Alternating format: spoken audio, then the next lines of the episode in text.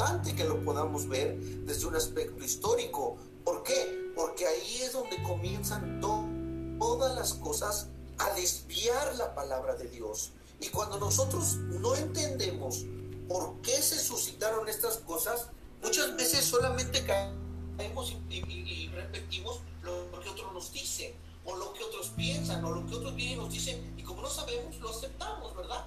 Como dice Santiago en su libro, ¿verdad? Somos personas, el conocimiento no lo tenemos, la sabiduría, y somos personas doble ánimo que con cualquier viento de, de doctrina nos mueve, ¿verdad?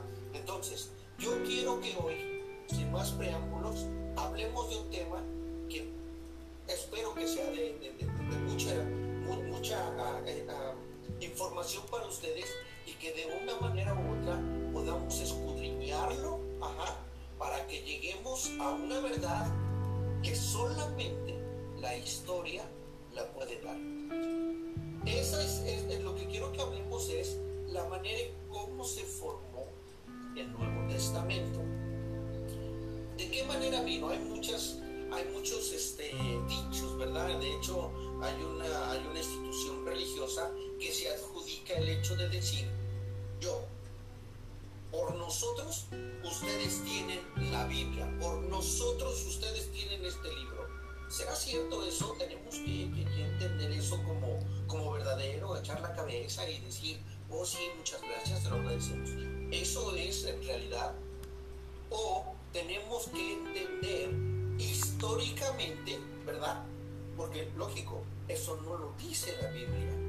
Eso no habla la Biblia. La Biblia no habla de cómo se formó el, canon del Nuevo Testamento, que, quiénes lo pusieron, quiénes no, que quitaron, que no. Y, muchos de nosotros tomamos nuestra Biblia y solamente pensamos que, oh, Marcos escribió su evangelio y, le sacó copias y lo distribuyó para todos lados, ¿verdad? Y después Lucas no, no se dejó.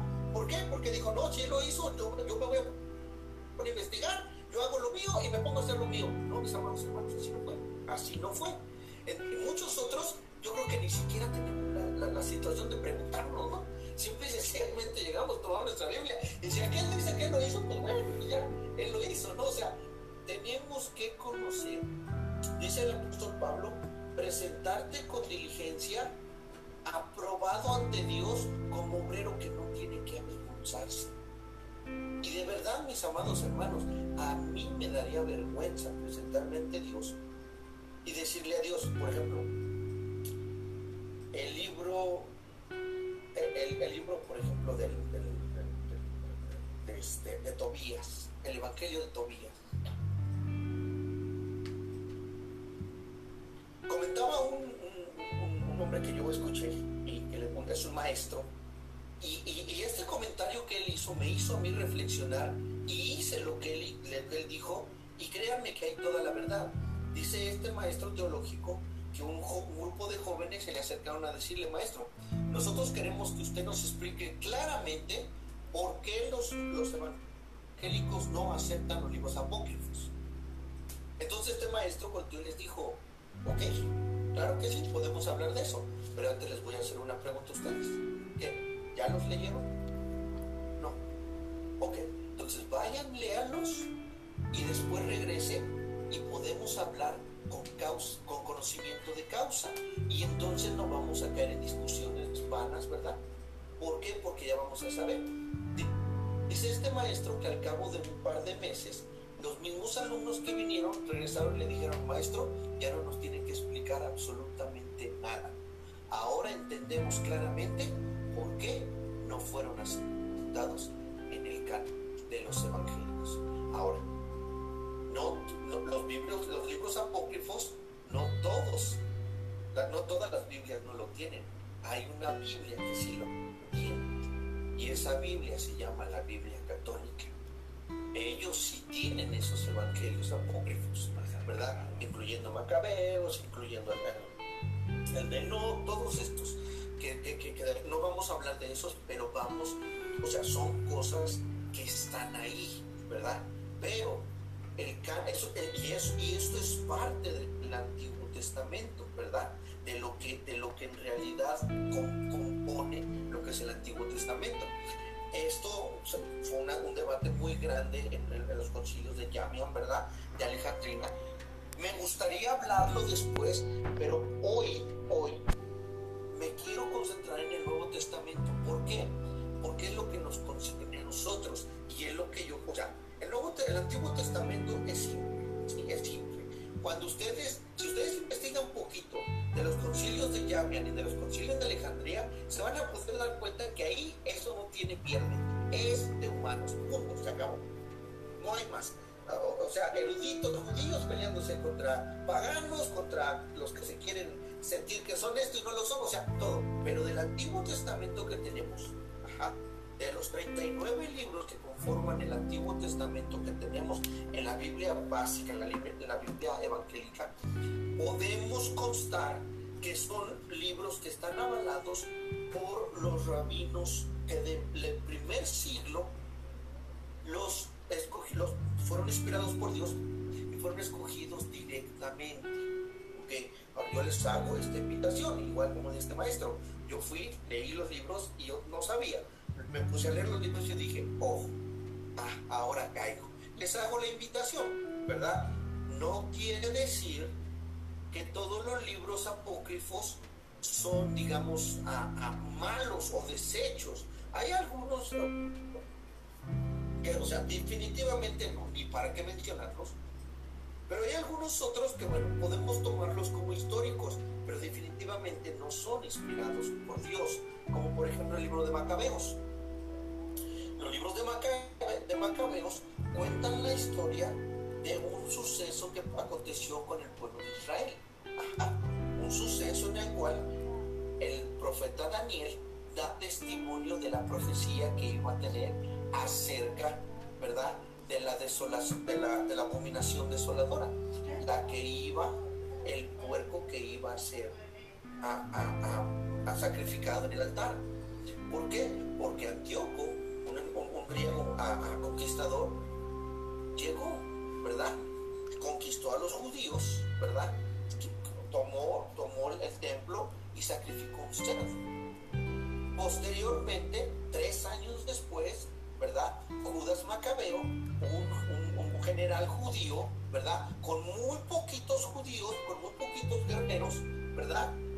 Le ganaron al ejército más poderoso que existía en aquellos tiempos y reconquistaron el templo y adoraron a su Dios después de recibir instrucciones de Dios. O sea, un, un evento que sucedió, sí, que de hecho hay una celebración acerca de esto, hay una fiesta judía acerca de esto, y nosotros tenemos que conocerlo. ¿sí? Son cosas que tienen que ir en su lugar. No son puestas, no, no fueron incluidas en el canon por diferentes situaciones, pero no quiere decir que completamente estén Solamente necesitamos entender que tenemos que tener la verdad histórica. ¿okay? Y eso es de lo que vamos a hablar. Entonces, para que nosotros podamos comprender, qué es lo que, el Nuevo Testamento tuvo que suceder para que se pudiese llegar a los 27 libros que comprenden el llamado Nuevo Testamento, que fue, como decíamos, solamente cada uno de, los escritores y escribió su carta o su libro, lo imprimieron y lo pusieron. Vamos a ver, vamos a descubrirlo, ¿ok? Ah, vamos a ver, vamos, llegamos al llamado Nuevo Testamento. La pregunta es, ¿cómo se formó? ¿Qué entra dentro de él y qué no?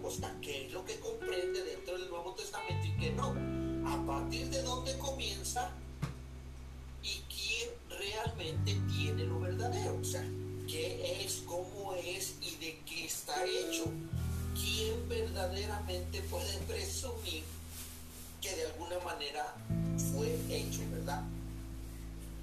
Si esto lo vemos de una manera religiosa, entonces tendríamos que debatirnos con más de 40 mil denominaciones, créanmelo. O sea, si vemos quién, quién, quiere, quién quiere tener la verdad, yo esto, yo, porque algunos dicen que fueron apostólicos, otros dicen que fueron pentecostales, otros dicen que fueron católicos, el primer papa fue Pedro, que, o sea, si lo tenemos que debatir religiosamente, vamos a perder porque por eso es que hay más de 40 mil denominaciones, ¿verdad? Porque cada uno se quiere adjudicar qué es lo que, quién es lo que lo ha hecho. Ahora, pero ¿por qué mejor no vamos a la historia? ¿Qué hay que no sabemos, que ignoramos y solo nos hemos dejado llevar por nuestra religiosidad y fanatismo?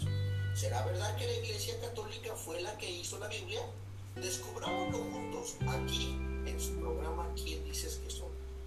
vamos a empezar con este tema, conociendo la historia del Nuevo Testamento. ¿Okay? Comencemos aprendiendo qué significa que un libro sea canónico, el cual era el requisito que tenía que tener para poder ser considerado dentro del canon del Nuevo Testamento.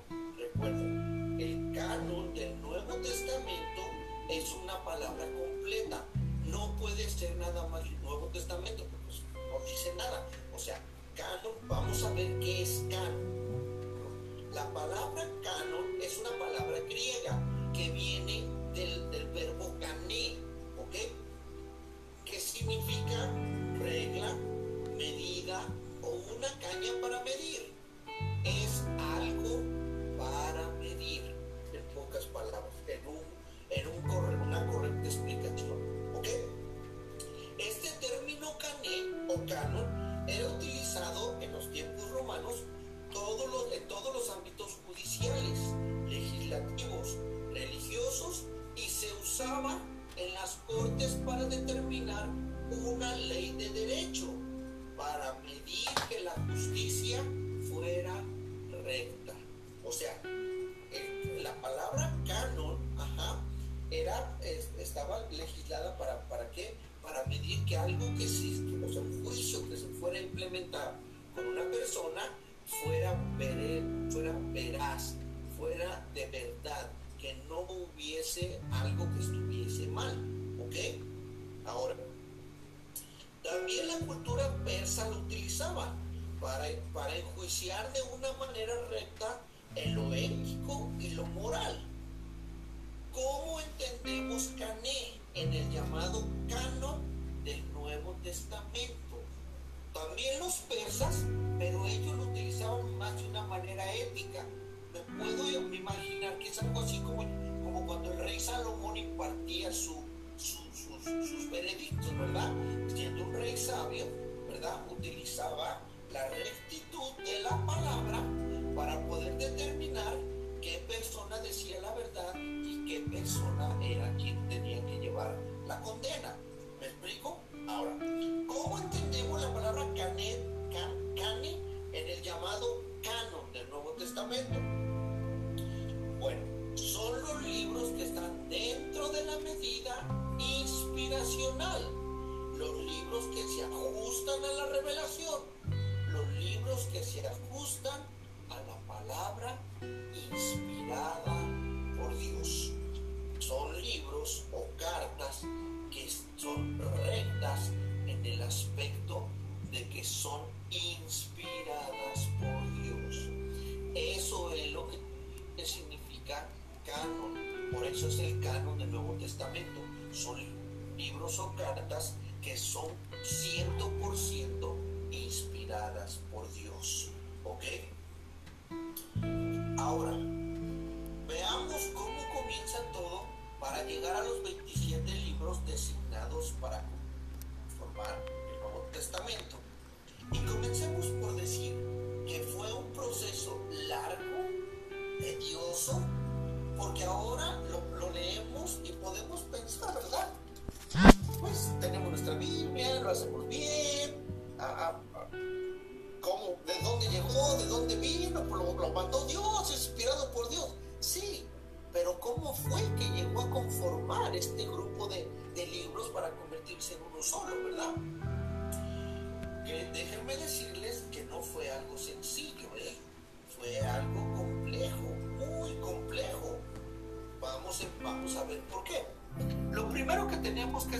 que hubo circunstancias históricas que hicieron que se tomaran estas medidas. De hecho, el apóstol Pablo, déjenme decirles una cosa, el apóstol Pablo, él murió, ¿verdad? Para allá por el año sesenta y tantos, y él nunca supo, él nunca supo, ni, ni siquiera yo creo que se tuvo en su cabeza que todo lo que él impartió y escribió y, mandó a hacer los demás se iban a tomar, iban a ser el fundamento, ¿verdad? De una, de, lo que a la postre conocemos como el Evangelio, ¿verdad?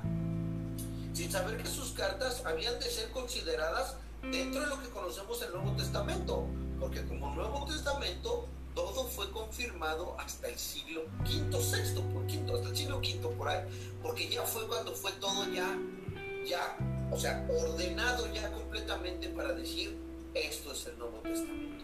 Y el apóstol Pablo murió en el siglo VI, en el siglo I, sí, allá por el año sesenta y tantos. Entonces, empecemos diciendo que él ni siquiera de eso se dio cuenta. Las circunstancias más graves para en ese tiempo era la falsificación de muchos documentos diciendo que eran de personas que, conocieron a Yeshua o muchas herejías. Lo vamos a ver con el paso del programa. Vamos a ir hablando de todas esas cosas, ¿ok? Ahora, vamos a mirar las características las cuales se tomaron para poder considerar un libro o una carta como un canon, como inspirada, con la medida de la inspiración de Dios. ¿Ok? Ahora, ¿cuáles fueron las características que se tuvieron que, que implementar para poder considerar un libro canónico como inspirado por Dios? Vamos a ver, la primera característica es que haya sido citado por los padres de la iglesia y estos fueron los discípulos de los discípulos de Yeshua. ¿Ok? Los padres de la iglesia, los verdaderos padres, no son los reformadores, ¿eh? Ojo, hay muchos que se han adjudicado decir que los reformadores son los padres de la iglesia porque según ellos, ¿verdad? Hicieron sus, sus, ah, trajeron la Biblia de nuevo a la luz cuando ellos mismos pertenecían a la iglesia católica y venían acá, ¿verdad? No, los verdaderos padres de la iglesia fueron los discípulos de los discípulos, ¿ok? Estos fueron llamados los santos padres de la iglesia primitiva, ¿ok? Ellos escribieron que los, eh, eh, ellos escribieron en los escritos todos aquellos fueran sus maestros, estaban inspirados.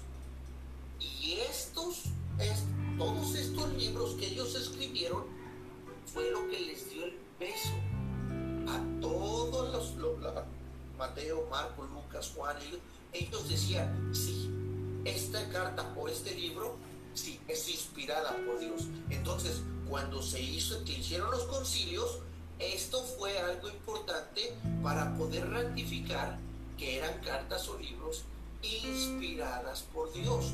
Vamos a ir viendo a través de la, de la enseñanza cómo fue que se dieron estos procesos. ¿Ok? Ahora, el primer documento que hay,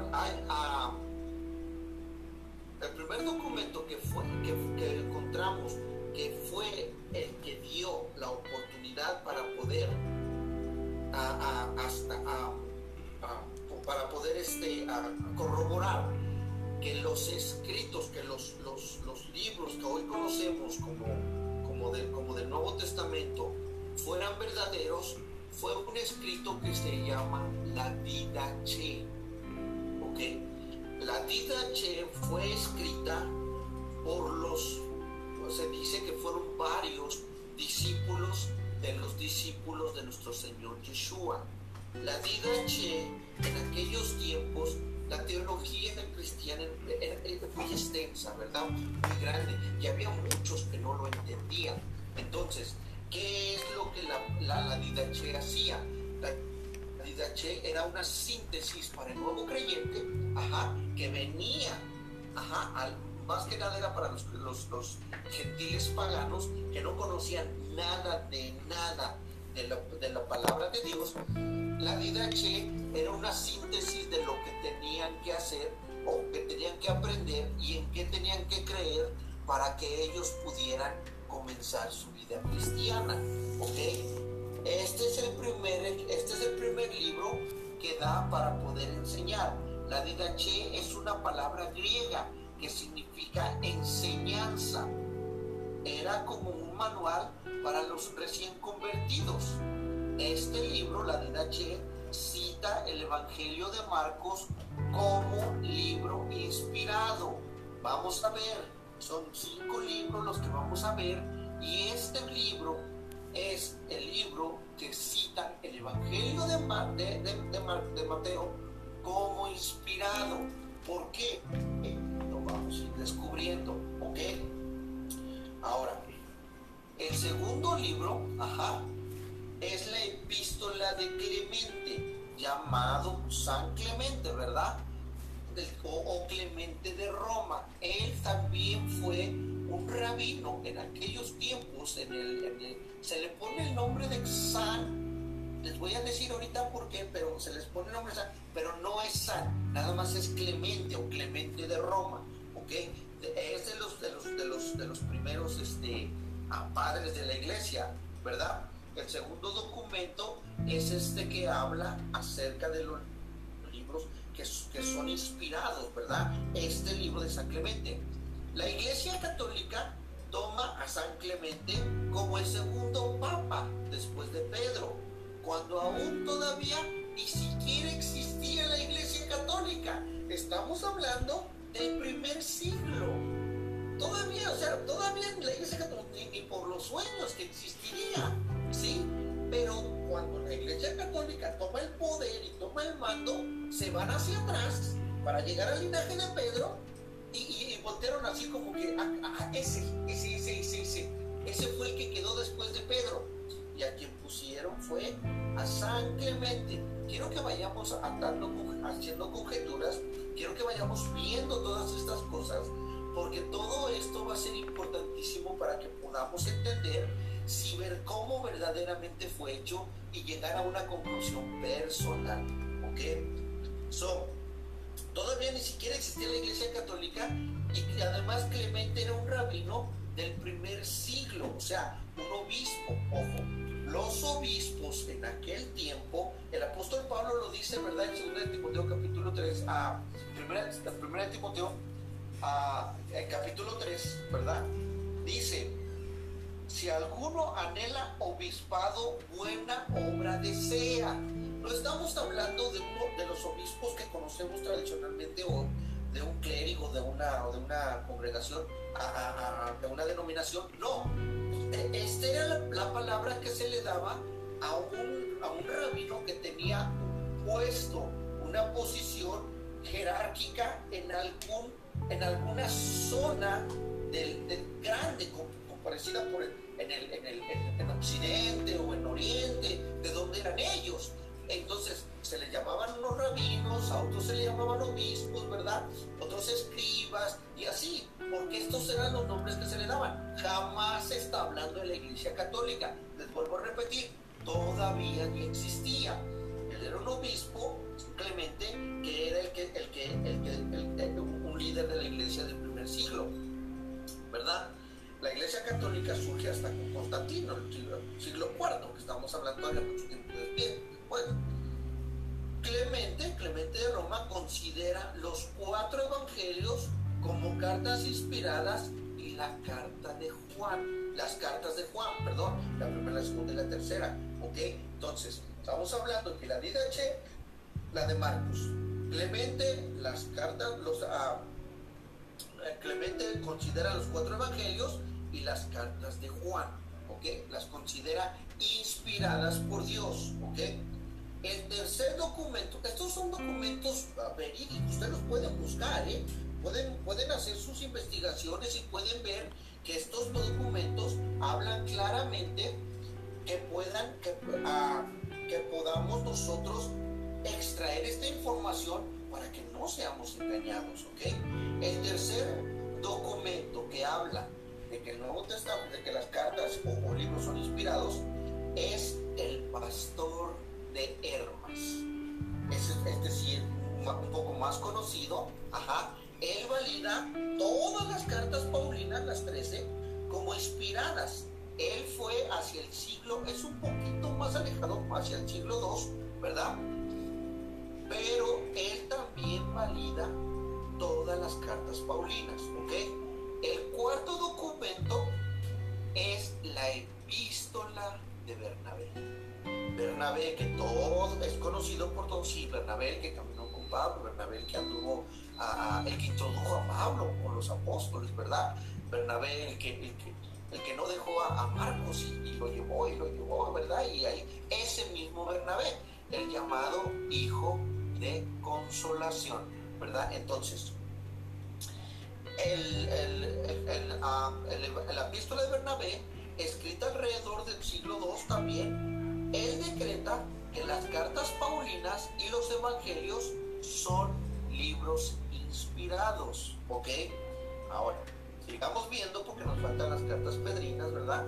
Y los, y los, este, y los, este, los a Santiago y todo esto. Entonces, el quinto documento es de Ignacio de Antioquía.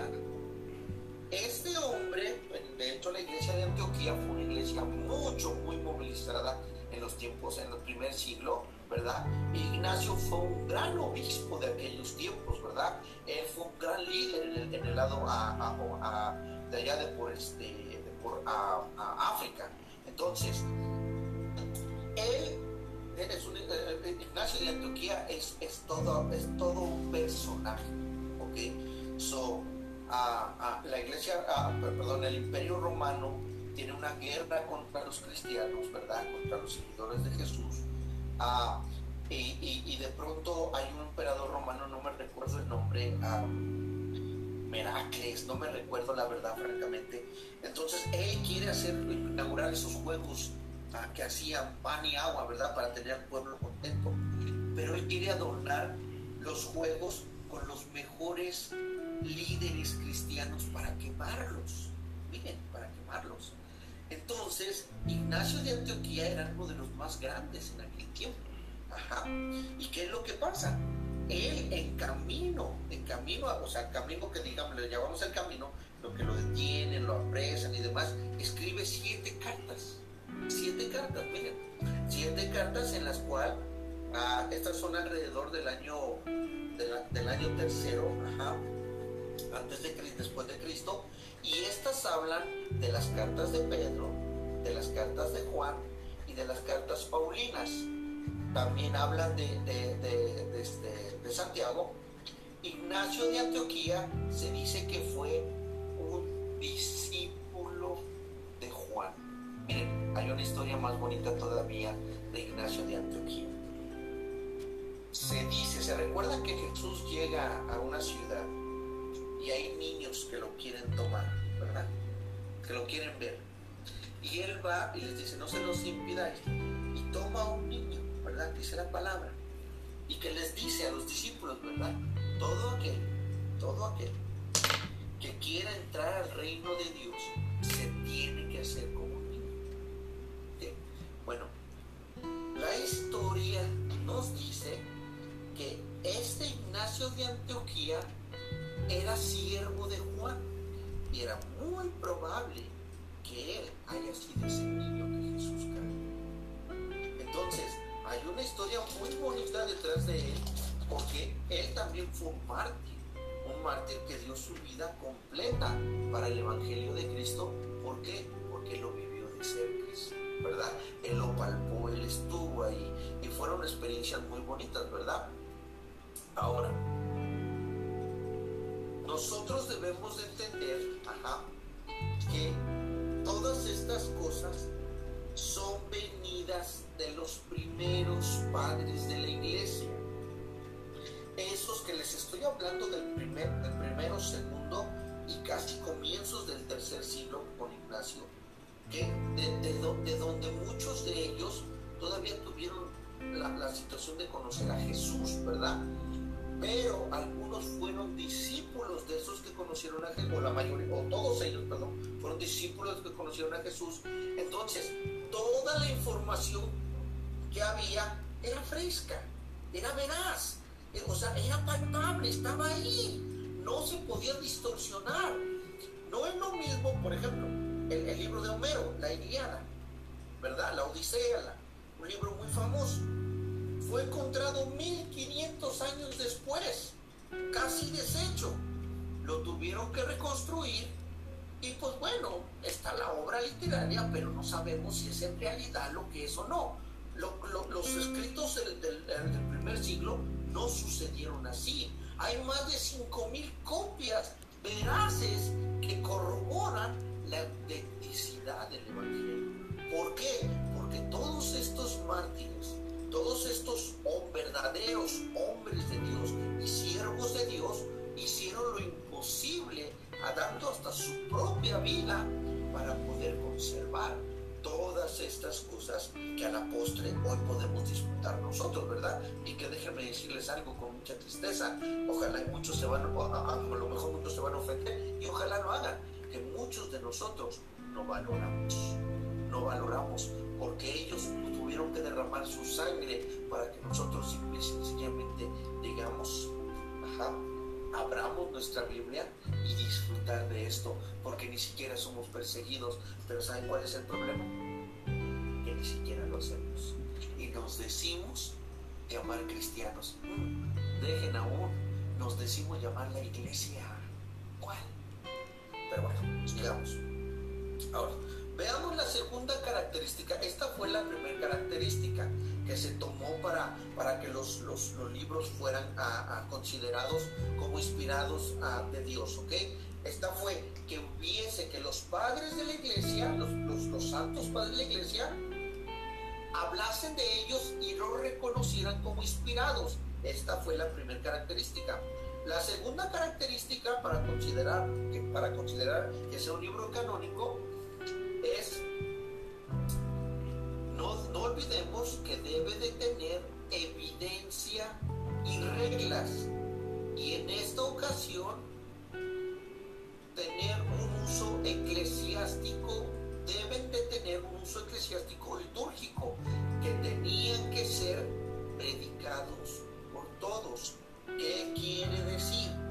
Ninguno de los libros, de, ninguno de los cuatro evangelios, ninguna de las cartas, 13 cartas paulinas, las Pedrinas, a, Santiago, Judas, el Apocalipsis, ninguno de esos libros se encontró en una cueva o enterrado cuatro o cinco años después, o, dos, tres siglos, y se sacó y ay, ya lo pusimos como el canon. No, no, no, no, no, no. Todo esto, todo esto eran documentos que estaban circulando, circulaban y eran predicados, era el Evangelio, era el pan nuestro de cada día se predicaba la gente, a los que se congregaban, los que sí se congregaban, ajá, iban, recibían el Evangelio y lo llevaban a los demás. No se quedaban en, en cuatro paredes comiéndose unos a otros o despedazándose unos a otros o siendo hipócritas, ¿verdad? Sintiéndose los más santos, ni tampoco los, los líderes se creían que eran los más listos, los más inteligentes, los que saben más, ni tampoco se andaban peleando porque yo tengo la verdad o tú la tienes. No, ellos, estas cartas eran la veracidad de que lo que se estaba predicando era lo mismo que se llevaba aquel al otro, allá, para acá. Era lo mismo.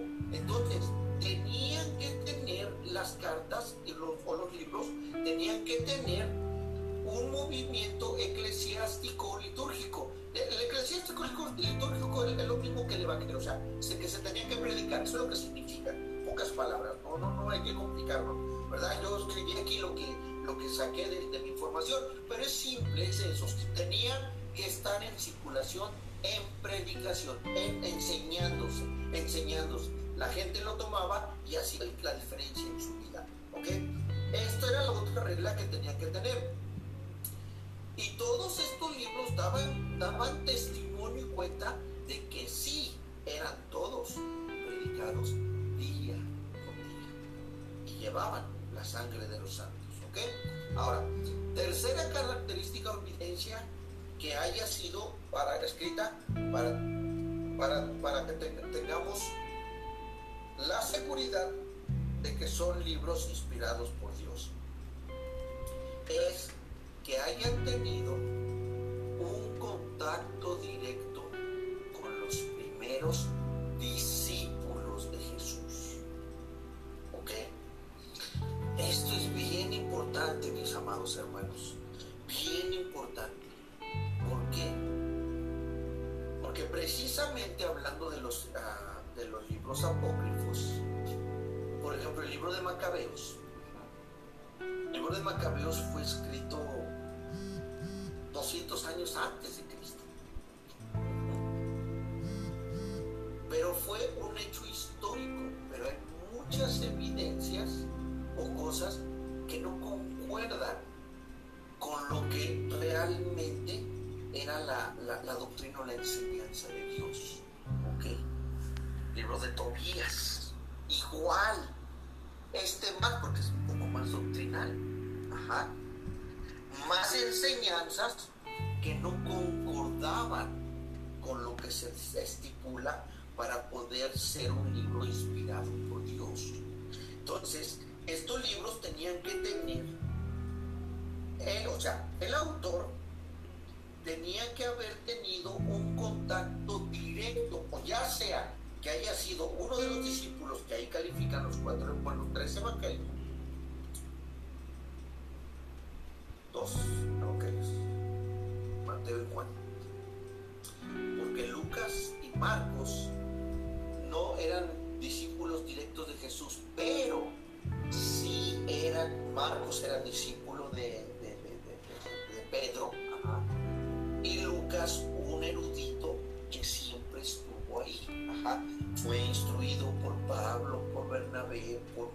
por Juan, por Pedro, todos lo conocían.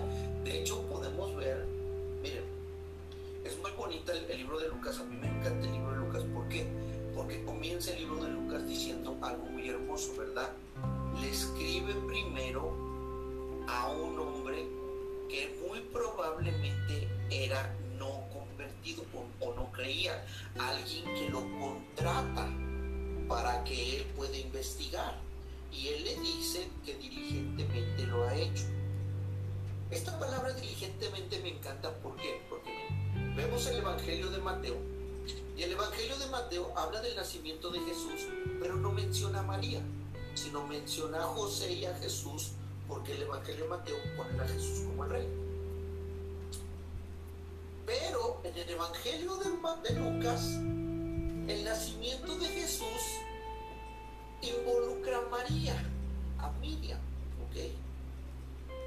Una declaración de María de cómo sucedieron las cosas desde, desde la aparición del ángel, pero trayendo una oración de entendimiento puro de una niña, de una niñita que entendía y conocía, que tenía las escrituras, los mandamientos, la Torah grabada en su corazón, porque ella sabía las profecías y entendió cuando el ángel le dijo que ella iba a tener a Yoshia, a Jesús el Salvador, y él iba a ser a, Joshua, perdón, él iba a tener a Joshua y que él iba a ser Joshua, a Jesús, iba a venir el Salvador, él iba a tener el Salvador, iba a venir a salvar al pueblo de Israel.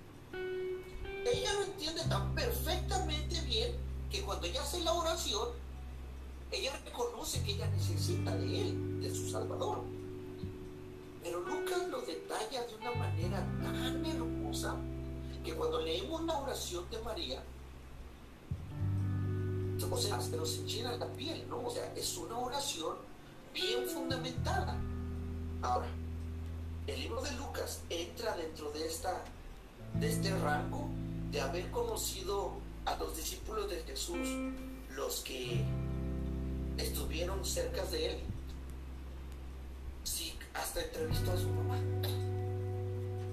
También con Lucas vemos el detalle de lo que fue Marta y María que gracias a Lucas podemos ver cómo era una amistad que Jesús tenía para con ellos y Lázaro.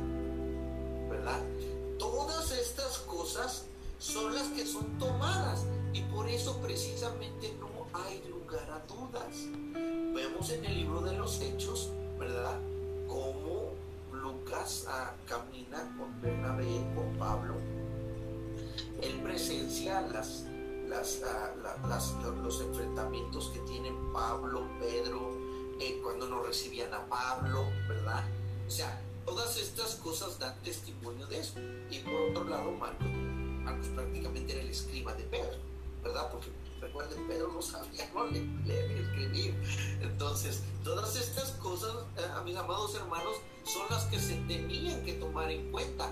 Vean cómo, vean cómo no fue, o sea, muchas veces, yo no sé si muchos de nosotros nos preguntamos o no, yo no sé si muchos de nosotros tenemos esa, ese entendimiento de decir, ¿de dónde, cómo fue esto? ¿Qué pasó con esto? No, no lo sé, tal vez sí, tal vez no, pero son esas cosas, mis amados hermanos, que tenemos que entender. Lo estaba diciendo mi hermano a Simón, no sé si me, me faltó ya, nos despedimos de Spotify, ah, les damos las gracias, todavía no, falta poquito más.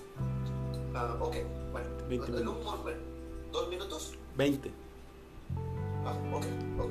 Entonces, estamos, estamos viendo, mis, mis amados hermanos, que la tercera característica o evidencia que haya sido escrito o que ya haya tenido un contacto directo con los es que haya tenido un contacto directo con los primeros apóstoles. ¿Ok? Con los primeros apóstoles o los discípulos directos de Jesús. ¿Ok? El apóstol Pablo, ah, quiero, quiero acentuar algo. Ajá. ¿Dónde queda Pablo?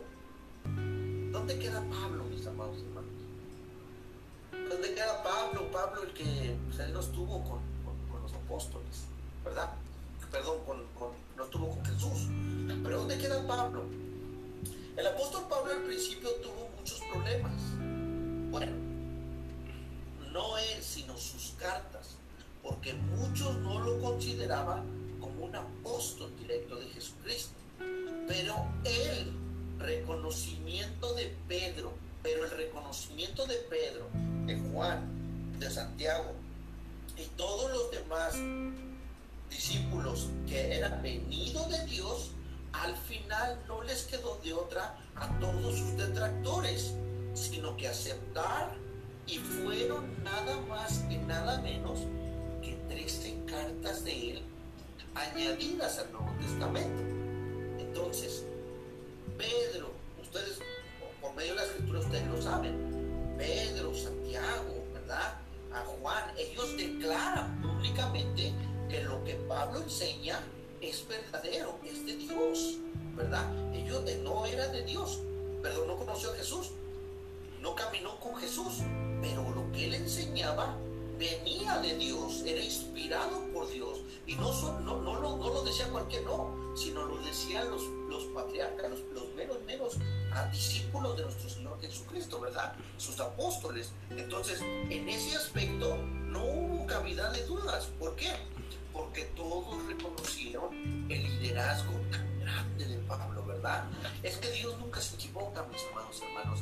Dios escogió el mejor, de lo mejor, de lo mejor con el apóstol Pablo. ¿Por qué? No porque haya sido bueno, no porque haya sido bueno, no porque conocía mucho, no porque, no, porque era necesario. ¿Por qué? Porque Pablo se iba a enfrentar a muchísimas cosas y solamente un hombre con el carácter, con las agallas, con el denuedo, con la convicción que tenía el apóstol Pablo, dada por las escrituras, era que lo podía hacer. Y lo podemos ver en todas sus cartas. ¿Verdad? ¿Y ustedes qué? ¿Quién les ha enseñado? ¿Verdad?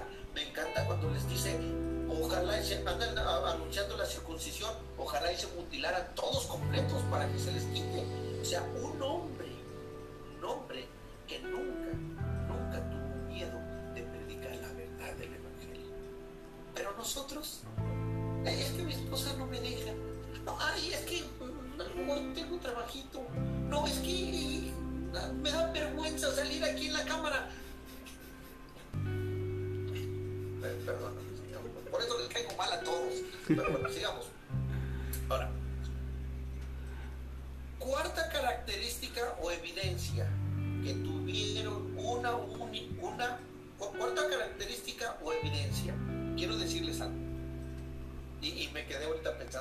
esposa me regaña.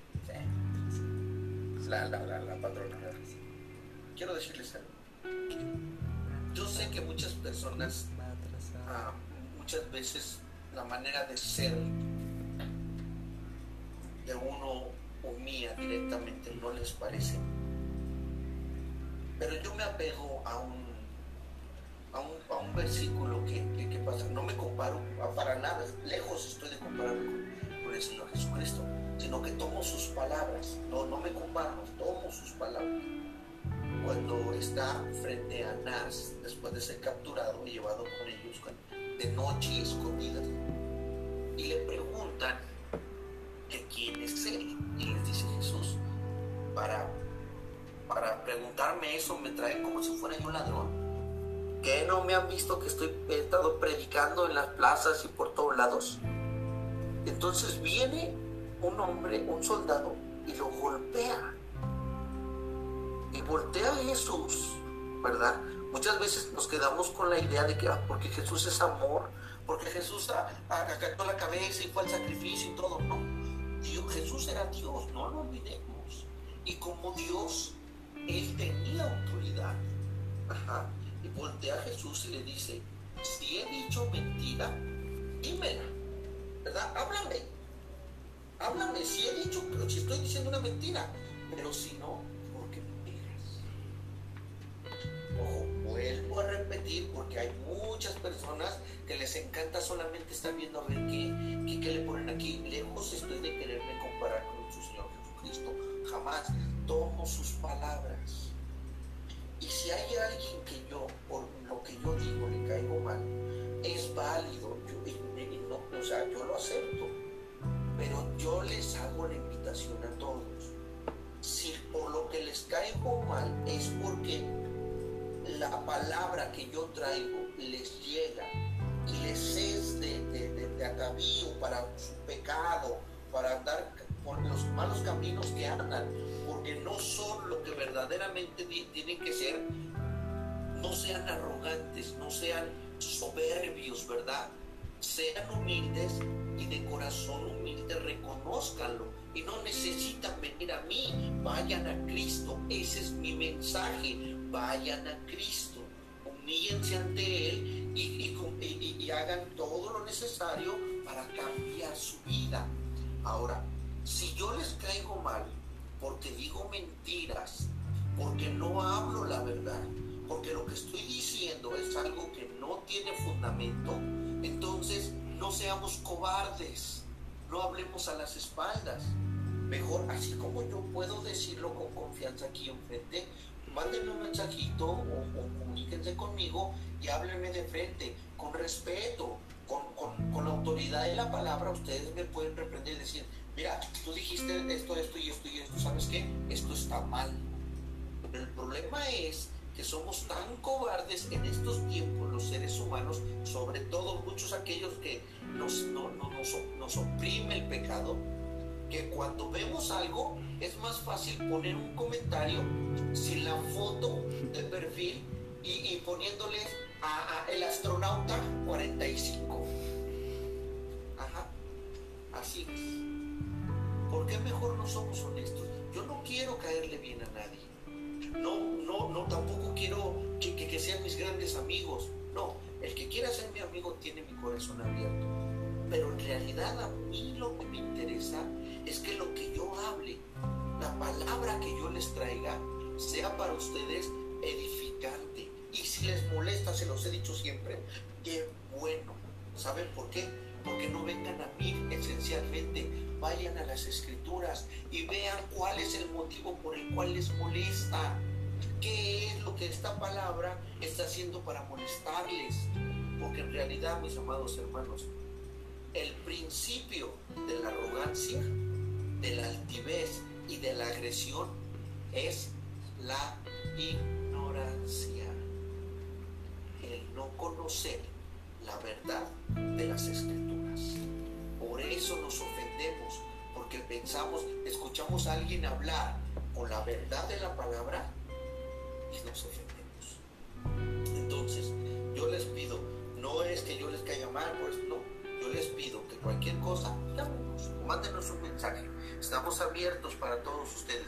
yo les siempre se los he dicho, los voy a escuchar, los voy a leer, los voy a tomar con atención y si alguien requiere de que yo pueda comunicarme con ustedes, lo voy a hacer, créanmelo, créanmelo, con todo respeto, con toda verdad en la palabra podemos tratarlo, ¿ok? Bueno, vayamos a nuestra cuarta característica o evidencia, ajá. Miren lo que es tan hermoso porque vean en qué momento llega esta, estas pequeñas palabras que acabamos de decir. Esta evidencia, tiene, esta característica evidencia tiene que tener lo que la iglesia primitiva tenía al principio y que hoy no existe para nada. Para nada. Y déjenme decirles, tienen que tener una doctrina de unidad. Una doctrina que sea hablar de una sola De un solo evangelio en unidad. Sí, en amor, en denuedo, con valentía, pero que todos, que todos estén en una sola unidad. Recuerden, mis amados hermanos, estamos hablando de la, de, la iglesia primitiva. No había 40 mil denominaciones. No había esto, no había lo otro. No, era una sola. Era una sola que el libro de los hechos nos los describe como unánime, como que todos veían por todos, todos trabajaban al mismo tiempo y todos vivían en amor. Esa era la iglesia del primer siglo, ¿verdad? Todos decían lo mismo, ¿verdad? Estas características eran la medida para saber que un libro tenía, que era inspirado por Dios. ¿Y cuáles eran estas características? Que todos los libros hablaran de Cristo como Dios, de Yeshua como Dios. ¿Ok? Que la salvación se obtiene por Cristo. ¿Ok? Estas eran las cosas que tenían que tener estas cartas o libros, que todos hablaran de lo mismo. Y la más importante, porque si no entonces no tendríamos nada, que Cristo que reconocieran que Cristo resucitó y el Padre lo levantó de entre los muertos. Son características que tenían que tener cualquier carta o libro que fueran inspirados por Dios. Si nosotros no lo hacemos, si nosotros no lo vemos, no vamos a poder tener en el entendimiento. Esta estas son las características o evidencias que fueron consideradas para poder tener, para poder aceptar un libro que fuera un libro que fuera hecho y tomado como inspirado como Dios. ¿Ok? Mi amado hermano Simón, ¿cómo andamos? Porque no traigo aquí. Ok, ok, ok. Por así que me, perdí un poco, perdónenme mis amados hermanos, no quiero que pasemos, ok, ahora, vamos a tener que tomar dos programas porque esto es una información que no quiero dárselas a la ligera. Vamos a llevarlo, vamos a, no vamos a alcanzar a terminar, falta, estamos hablando poco a poco y ojalá y lo podamos, y haya sido entendible hasta aquí, porque tenemos que considerar no solamente levantar la mano y decir, por mí tienen esto, o, yo fui el que hice esto. No, tenemos que saber desde dónde vinieron, cuáles fueron sus raíces y cómo es que todo esto llegó a ser algo, ¿verdad? Nada, nada sale de la nada, mis amados hermanos. Todo tiene un proceso. Y si no tenemos las respuestas de ese proceso, entonces no podemos tener evidencia de que nosotros somos los que verdaderamente lo hicimos, ¿verdad? Ahora vemos que la primera carta o libro canónico escrita fue la carta, la primera carta a los tesalonicenses, tesalonicenses, tesalonicenses, perdón, escrita allá por el año 52, a raíz del segundo viaje misionero que tuvo Pablo. Y el último libro considerado canónico fue Apocalipsis, ¿ok? Allá por el año 99 más o menos. Por muchos años se creyó que Marcos, el Evangelio de Marcos fue la carta que fue la primera carta que se llevó a que se escribió y que fue hecha canónica, pero no. No, porque los, los evangelios fueron escritos ya a partir del, del, año 60 del primer, del primer siglo, la mayoría de ellos. Usted lo puede corroborar en su Biblia. Y este, pero Pablo ya había estado trabajando antes en, varias ciudades. De hecho, podemos notar que un, evangelio tiene por ejemplo, Marcos tiene 16 capítulos, ¿verdad? A, Lucas tiene 24, si no me equivoco, ¿verdad? Mi hermano por ahí. Ah, entonces, todos estos evangelios son bien, son considerados como libros, ¿verdad? Un libro más. Pero vemos, por ejemplo, carta a los tesalonicenses, carta a los corintios, son más que otra cosa, son cartas, ¿verdad? sí trae doctrina, una doctrina que tenemos que no, no, nada más aprender, entender, ¿verdad? Escudriñarla para poder aplicarla de la manera correcta, porque se ha hecho una cosa tremenda con todas estas cartas. Entonces, tomemos en cuenta, que esto nos lleva a entender que el Nuevo Testamento se formó alrededor de unos 40 años, unas cuatro décadas, ¿verdad? Del 50 al 90 y tantos.